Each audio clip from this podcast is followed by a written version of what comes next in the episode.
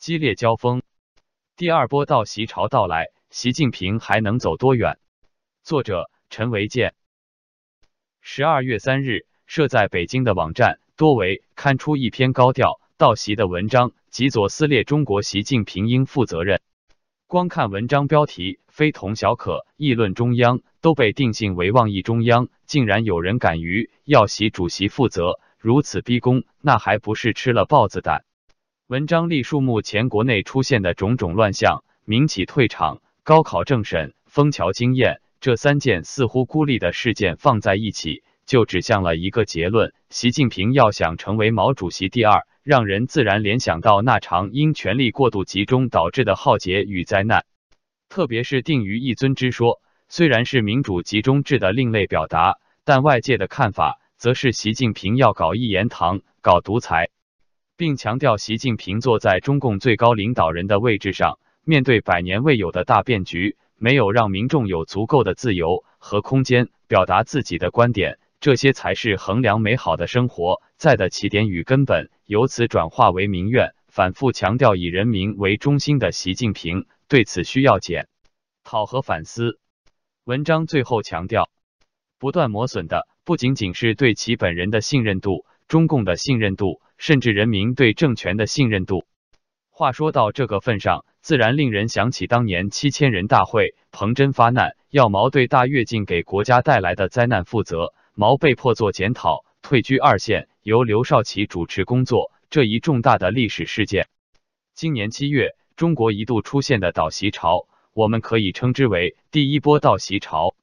董瑶琼在海航大楼泼墨习近平画像后，各地收回习近平画像。吹捧习的梁家河大学叫停，紧接着《人民日报》三天未刊登习近平的活动，还重点刊出了一篇题为“做一股清流”的文章，批判假大空、急功近利、心急气躁。央视新闻联播不但没有报道习近平，还出现黑衣人挡镜、换稿的镜头，并指出不能因某个领导人的倒退世界而停止。与此同时，新华网还转载了一篇当年华国锋搞个人崇拜遭中纪委批评检讨的文章，尤其是清华大学教授许润章发文：“我们当下的恐惧和期待。”许教授提出了八项期待，包括杜绝大撒币、主场外交中的铺张浪费，要求取消退休高干的权贵特权和特工制度，实施官员财产阳光法案，紧急刹车个人崇拜。和终止党媒造神运动这二次到习潮都是发生在习近平外访之际。这一次是习出席 G20 未归，上一次是出访非洲四国。上一次到习潮习回国后，即刻发生大逆转，习近平的新闻再度占领了《人民日报》，央视则一口气连续报了四条习近平的新闻。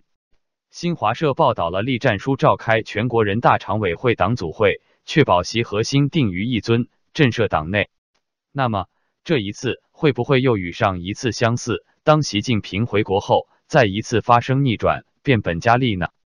中国的政治充满了诡异变数，官场四海，铁木难测。但有一点是可以肯定的：习近平执政搞得天怒人怨，政治、经济、社会领域重返毛时代，使得各类矛盾急剧飙升。习近平治官治的官员人人自危，治民治的把人民。当成敌人，外交上四面树敌，几成世界公害，使国内外形势都处在改革开放四十年来最危险的时候，甚至比六四屠杀后的形势还要险峻。中国的官员也好，知识分子也好，企业主也好，甚至红二代也好，都觉得再由习近平这样扎腾下去。不但改革开放四十年所带来的成果将荡然无存，甚至政权也被置于危险境地。党内有识之士对习已到了不能再容忍的地步，除出反击别无出路。虽然反袭可能失败，但不反袭也是死路。毛的文革没有一个干部有幸逃脱得了被整的命运。十二月三日，中国政府官网刊登消息称，中国总理李克强在江苏南京。主持召开部分地方政府主要官员经济形势座谈会，在座谈会上，李克强罕见公开喊话：改革开放当前国内外形势错综复杂，经济下行压力加大，地区走势分化，对困难和矛盾要有充分估计，而应对策略和解套办法，李克强则直指改革，坚定不移深化改革、扩大开放，心无旁骛办好自己的事情。其实，李克强经济座谈会是在十一月三十日召开，是延后报道。这意味着该文并不是一篇孤立的导习文章，党内导习的势力正在集结，审时度势，看准机会下手。这篇文章要习负责中共党内规矩，一当领导人要负什么责任，就意味着下台。当然，习近平不会束手就擒，这一波的道席会发展到什么地步，现在还很难做出判断。关于习近平还能走多远，我为大家分析一下。习近平上台执政以来所走的是一条倒行逆施道路。从历史来看，复辟者从来都是短命的。他的治官方式是打贪反腐，实际上是党内清洗。这样的打贪反腐，不但不能焕发党的生命力，反而将党依靠腐败而生的那一点生命力都打掉了。中共早已是一个失去信仰的党，依靠腐败维持着党的生命。习近平打贪反腐。官员人人自危，消极怠工，不作为；另一方面，迎奉拍马，唯唯诺诺，治官治成了庸官懒政，何来焕发生命一说？习近平的治民出手比前二任都来得凶狠，使本来已经十分恶化的社会矛盾急剧飙升，官民之间的关系形同水火，政府成了人民公敌，维权变成了反抗、打倒共产党的口号，在群体事件中屡见不鲜。以前中共对民的手段历来是胡萝卜加大棒，现在只有大棒。这样一种官逼民反的治民政策，何来的成功？习近平对知识分子的打压也是空前残酷，知识分子没有任何空间。除出阿谀奉承的宵小之徒，知识分子已经无话可说，对中共不抱希望，只待时机。习近平集权得到党内元老认同。这一点不必怀疑，但元老们也没有想到，习不但刚愎自用，大搞个人崇拜，相信这是元老们不愿看到的，更不愿看到习近平四处出击，八面树敌，把中国问题搞得一团糟，国进民退，经济下滑，矛盾四起，还引发国际社会的公愤。更不愿意看到的是，习近平的狂妄鲁莽已经无法控制，除出顺应，别无办法。太阳有升有落，这是自然界的规律。政治太阳也逃脱不了这个规律。习近平升得快，跌得也快。当他大权独揽，一个人兼十几个小组组长，以小组长治国，是自寻死路，不忙死也累死。很显然，工作紧张使他常常说错话，做错事。从通商宽衣到左手行军礼，最近做出来的事更是让人瞠目结舌。港珠澳大桥通车。只说一句话，接着与到访的日本首相安倍对话，竟然一句一低头的念稿子，语速慢的让人透不过气来，连几句常用的套话屁话都不会说了。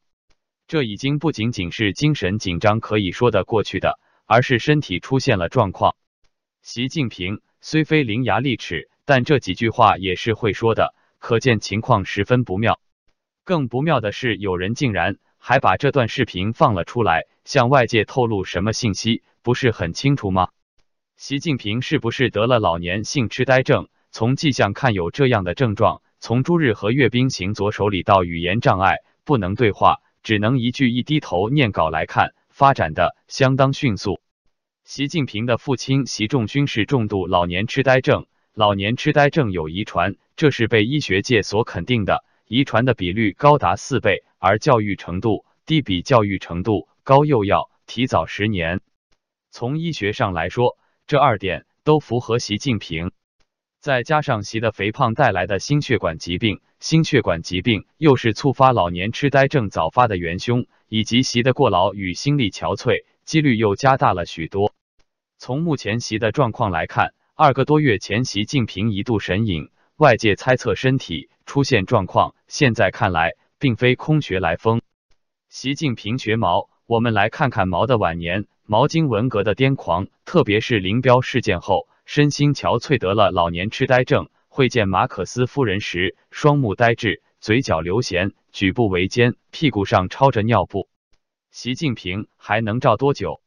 当然。中国的文明进步、民主宪政不能放在中共领导人的健康上，有红二代，还有红三代，魔子魔孙是没有穷尽的。